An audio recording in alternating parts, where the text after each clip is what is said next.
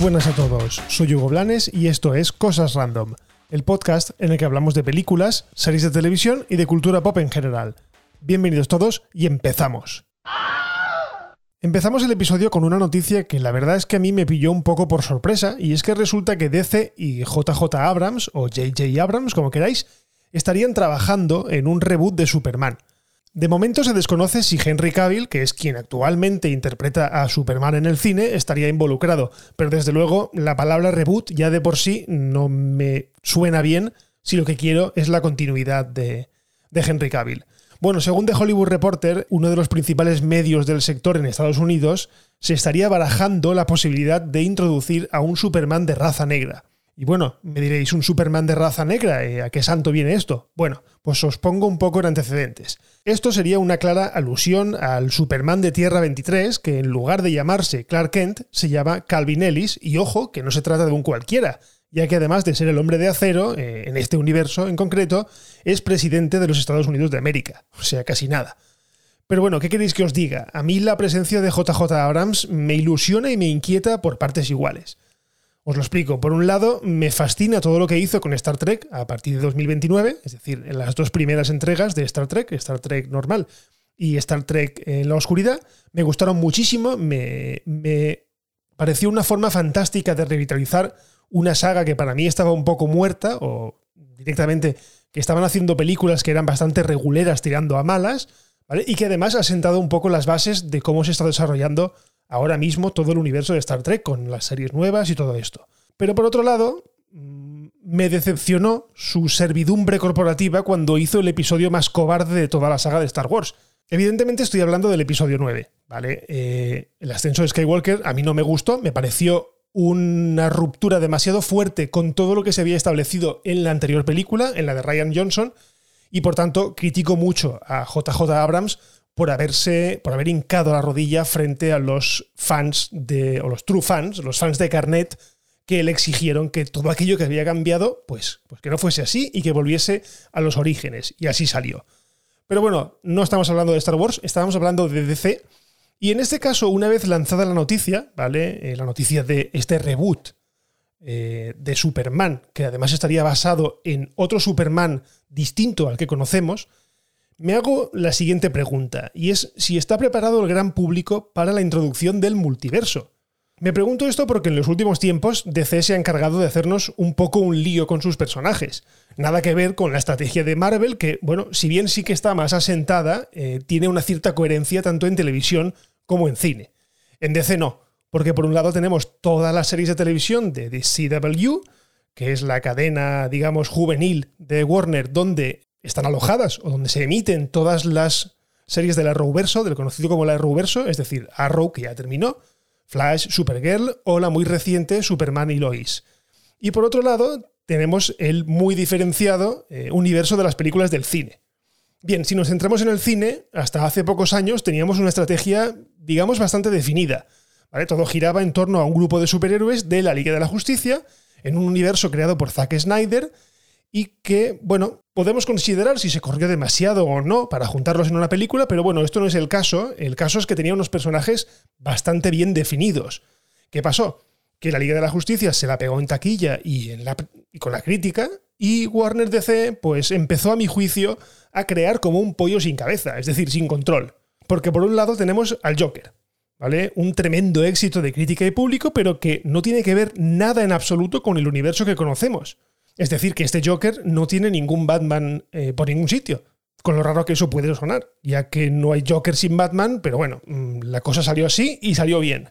Ahora también tenemos en desarrollo de Batman, una nueva película del hombre murciélago, pero sin Ben Affleck.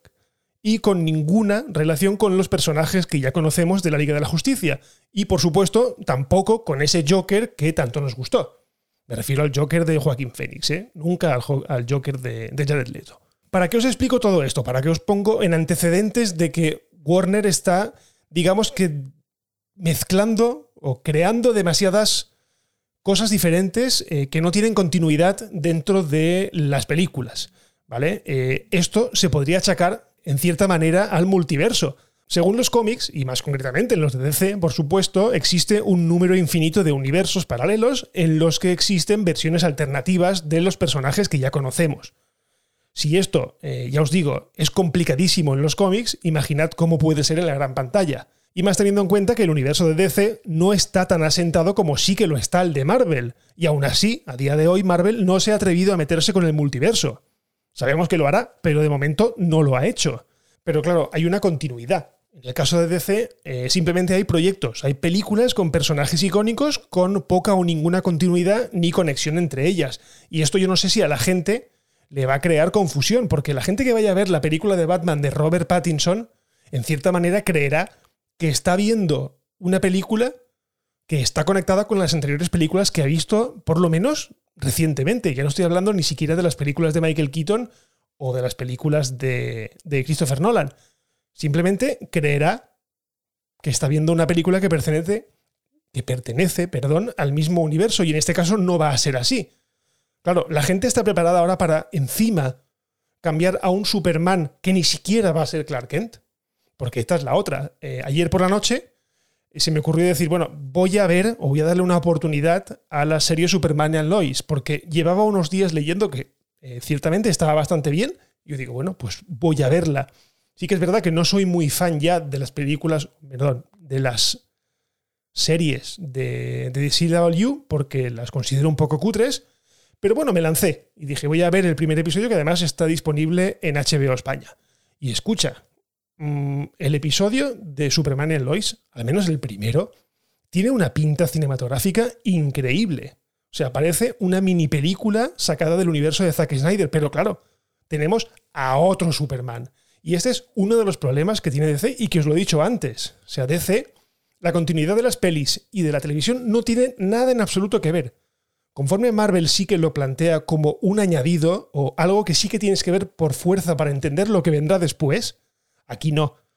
DC tiene sus personajes de series de televisión y sus personajes de cine.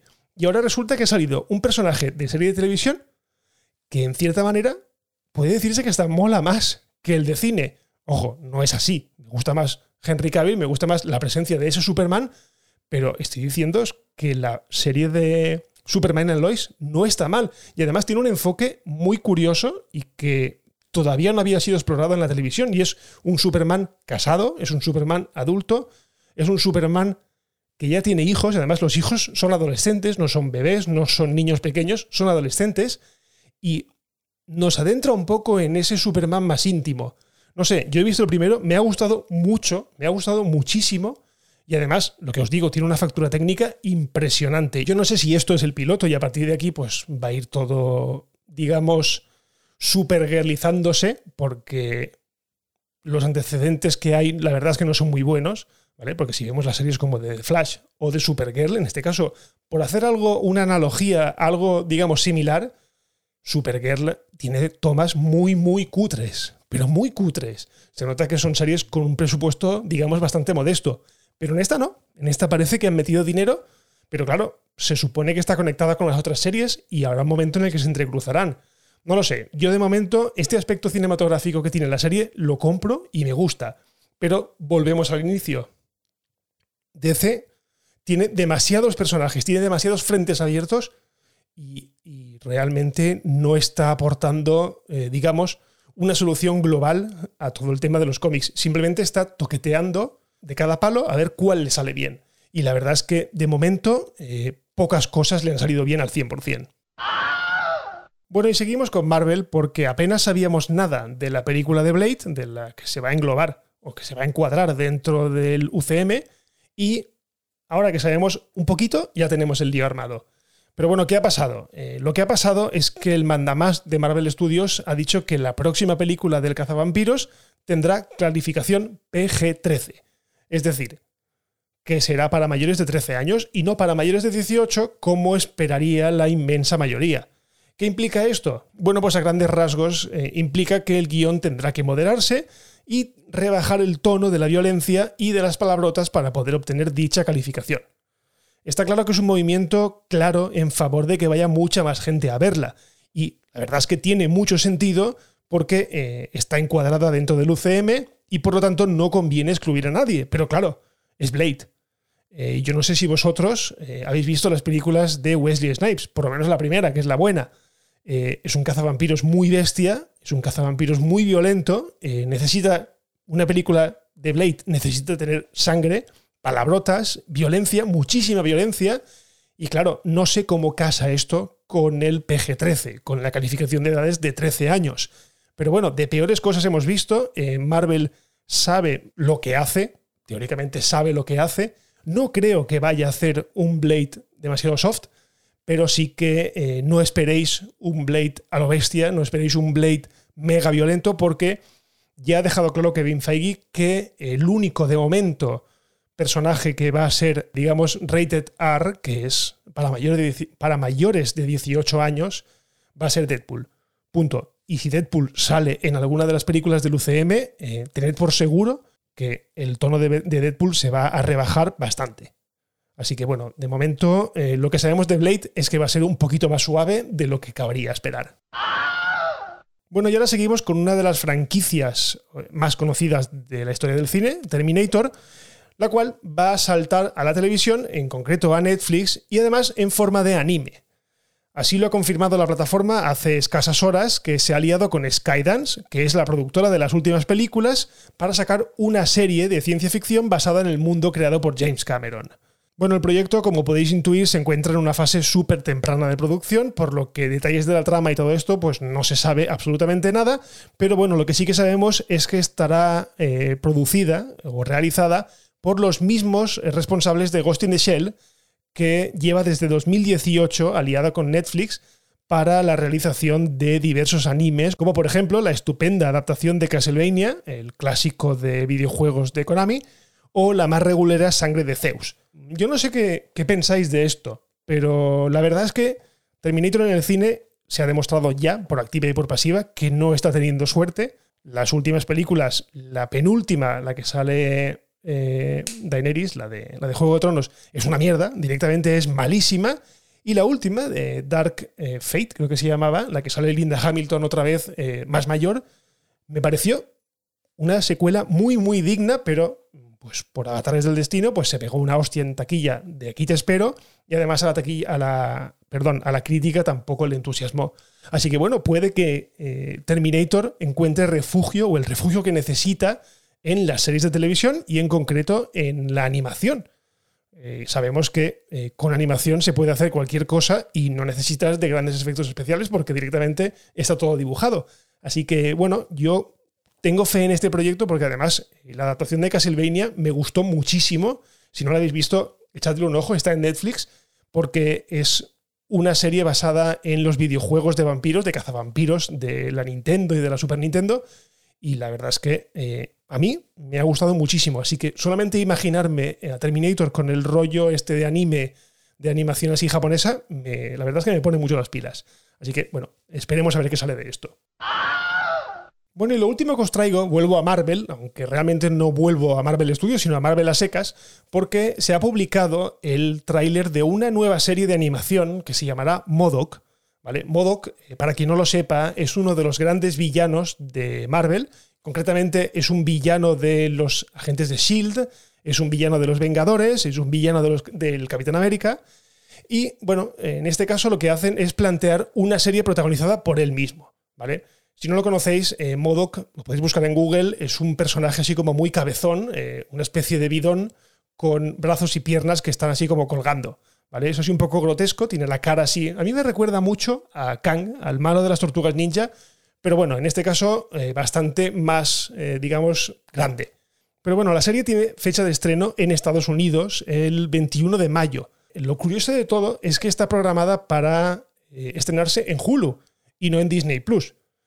Pero bueno, mm, yo creo que ahora, con todo esto de que Star ha llegado a Europa, a bastantes sitios de Europa, y que digamos que casi todo lo que está en Hulu, que es la otra plataforma de Disney que solamente opera en Estados Unidos, pues yo confío en que al final pues una serie así llegue a, España. ¿Por qué se hace en Hulu? Básicamente porque la serie, como veréis en el tráiler, es un poco bestia, ¿vale? Es un poco, digamos, es una animación muy grotesca, muy, muy rara. Eh, además, está creada por el cómico estadounidense Patton Oswald, Y lo que os digo, a mí me recuerda muchísimo, eh, por estética y por la animación, a la fantástica e igualmente absurda Robot Chicken. ¿vale? Esta serie sí que no os pido que la veáis, eh, porque es de un humor, digamos, muy, muy especial. ¿vale? Es una serie de animación de stop motion, es decir, de estos que mueves un poquito, haces una foto, mueves otro poquito, eh, haces otra foto. En este caso, digamos que es Robot Chicken trasladado al universo de Marvel y más concretamente al personaje de Modoc y a toda su organización criminal. Yo la verdad es que he visto el tráiler y me he reído muchísimo viéndolo todo, así que yo creo que si lo hacen bien, eh, y además eh, una persona como Patton Oswald, que es un cómico norteamericano y además bastante bueno, bastante reputado y con una relación bastante cercana a Marvel, ya que apareció en bastantes temporadas de Agentes de Shield, aquella malograda serie que estaba englobada dentro del UCM y casi nadie lo sabía. Pero bueno, eh, tiene un humor muy especial, así que yo mantendría la esperanza de que esta serie llegase a España, eh, concretamente a Disney Plus, a estar en algún momento de, este verano. Así que bueno, crucemos los dedos porque ya os digo, eh, os dejo el tráiler en las notas del episodio para que le echéis un ojo, porque ya os digo, yo me he reído muchísimo. Bueno, y hasta aquí un nuevo episodio de Cosas Random. Lo de siempre, muchísimas gracias por escuchar y ya sabéis, si os ha gustado, compartid el podcast, dejad valoraciones si la plataforma os lo permite, suscribíos a cualquiera de las plataformas disponibles porque así no os perderéis ningún episodio. Si os queréis poner en contacto conmigo, como siempre, estoy en Twitter en arroba Blanes y en arroba las cosas random y por lo demás lo dejamos aquí y nos escuchamos en el próximo episodio de Cosas Random. Un abrazo y adiós.